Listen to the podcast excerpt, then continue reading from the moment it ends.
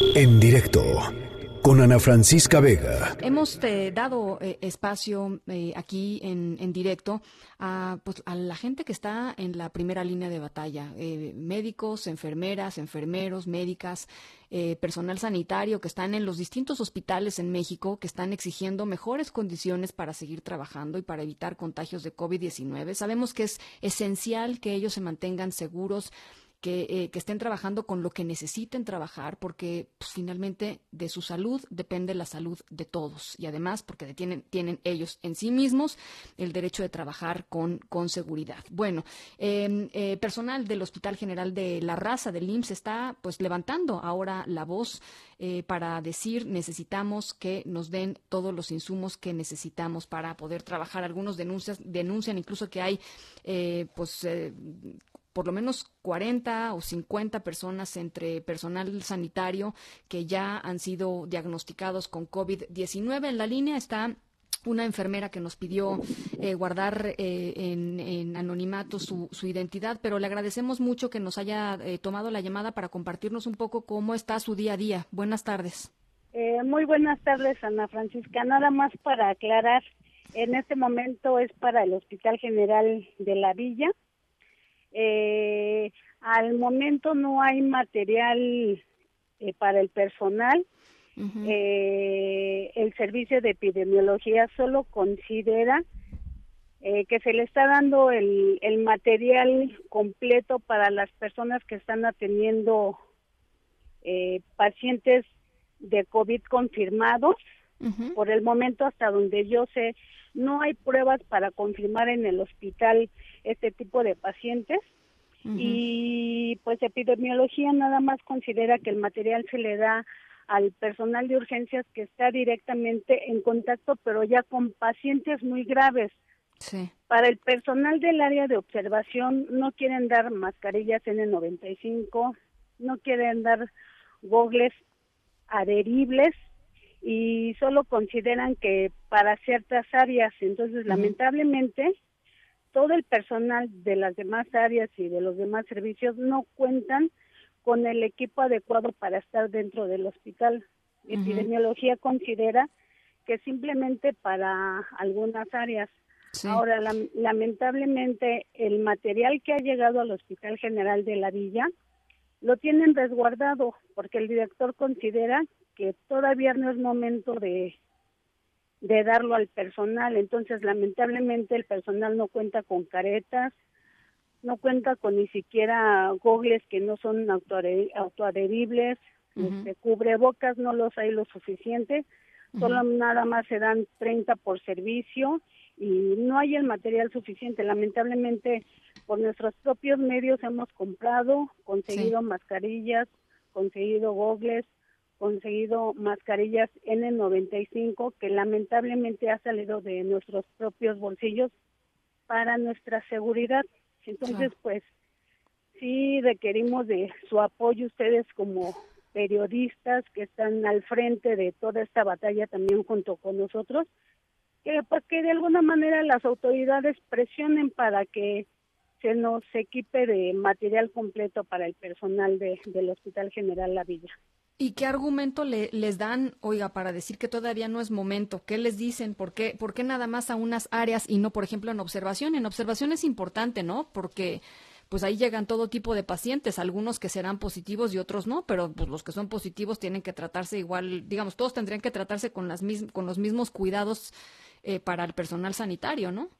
Claro, principalmente para el área de urgencias, que son los que uh -huh. tienen primer contacto, claro. y que de alguna manera de a simple vista no se puede hacer un diagnóstico. No. Se tiene que auscultar a la gente, revisar, sí.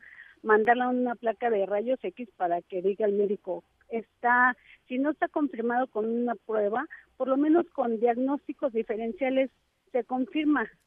Uh -huh. Pero ni aún así al personal que está en el área de observación de urgencias se le da el, el material. El servicio de epidemiología junto con el doctor Cordero consideran que no no se le va a dar el material para todo el personal.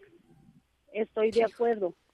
Pero por lo menos para el servicio de urgencias yo considero y a mi experiencia que tengo ya 20 años como enfermera y, que ya hemos pasado otras este, eh, pandemias como fue la influenza, por lo menos al servicio de, de urgencias que se le dote de material completo.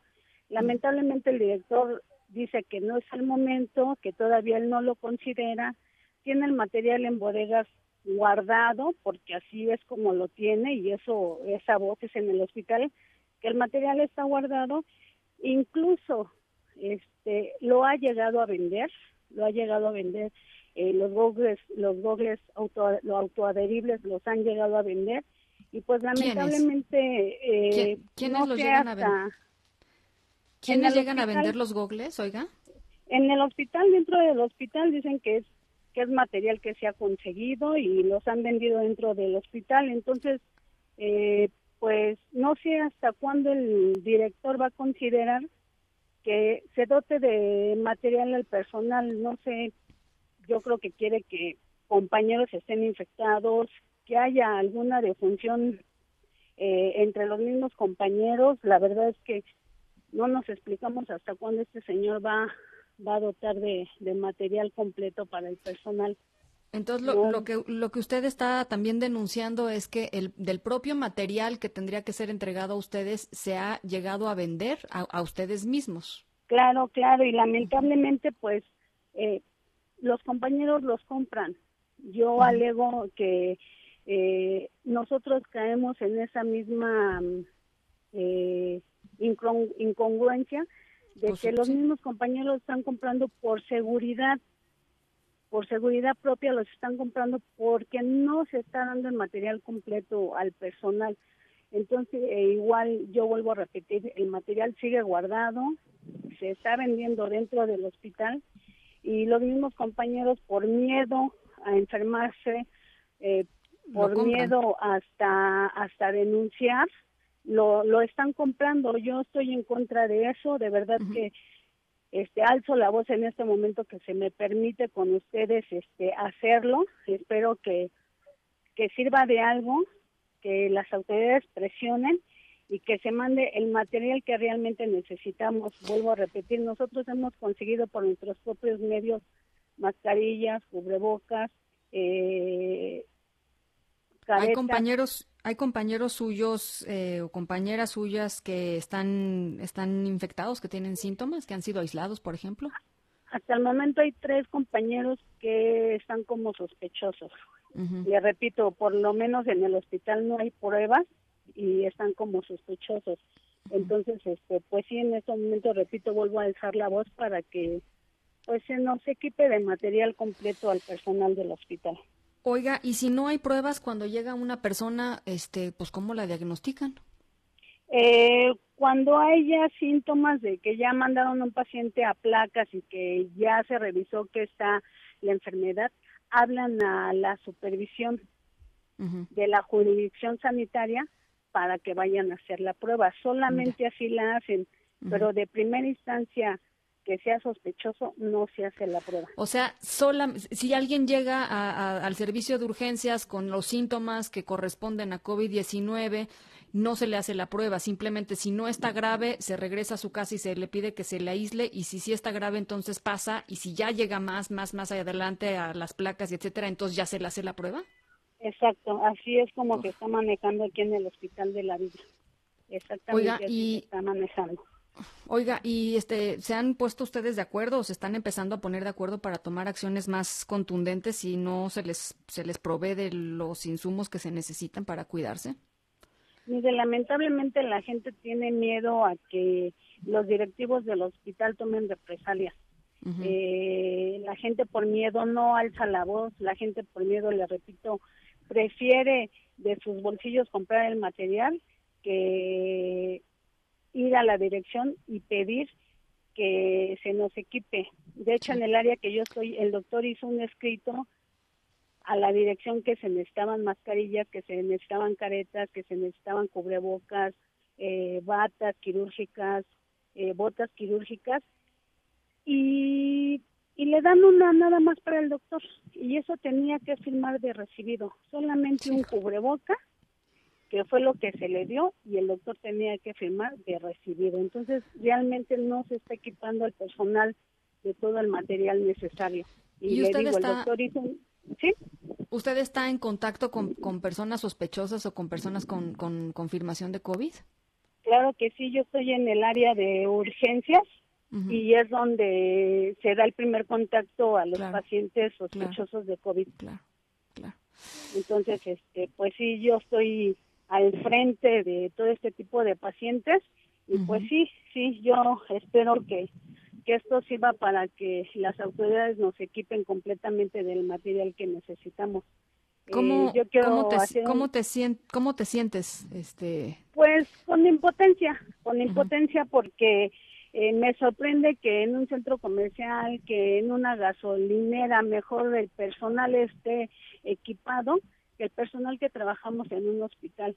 Yo voy a una gasolinería y el que me atiende tiene una careta, tiene un cubrebocas en el 95 y yo que soy enfermera, que estoy dentro de un hospital, que estoy en contacto directo, directo con pacientes sospechosos de COVID, no se me equipa de este tipo de material. Es sorprendente que estamos ya en fase 3 y sigamos sin material dentro de los hospitales, por lo menos para el personal sanitario. Bueno, pues ahí está hecha la denuncia. Vamos a darle, por supuesto, eh, seguimiento y, pues eh, eh, te ofrezco que los micrófonos están abiertos siempre que se necesite aquí. Muchísimas gracias por su atención. Muchas gracias. ya, ya los decía, nos pidió que mantuviéramos en anonimato su, su nombre, su identidad, pero es un hospital del área de urgencias, de, es una enfermera del área de urgencias del Hospital General de, de La Villa y pues está denunciando esto, que no puede ser, de veras es increíble que esté pasando algo así en, plena, en plena fase 3 y con la importancia de que la persona que está atendiendo el primer contacto pues esté protegida, ¿no? Y toda la gente que está dando esa batalla estén protegidos y estén trabajando tranquilos de que por lo menos eso está cubierto. Hay otras cosas que nadie puede controlar. Esas sí se podrían controlar y, esa es la, y esa es la situación. Lo mismo aquí que en el primero de octubre de, del ISTE, que en muchísimos hospitales eh, a lo largo y ancho de nuestro país. En directo con Ana Francisca Vega.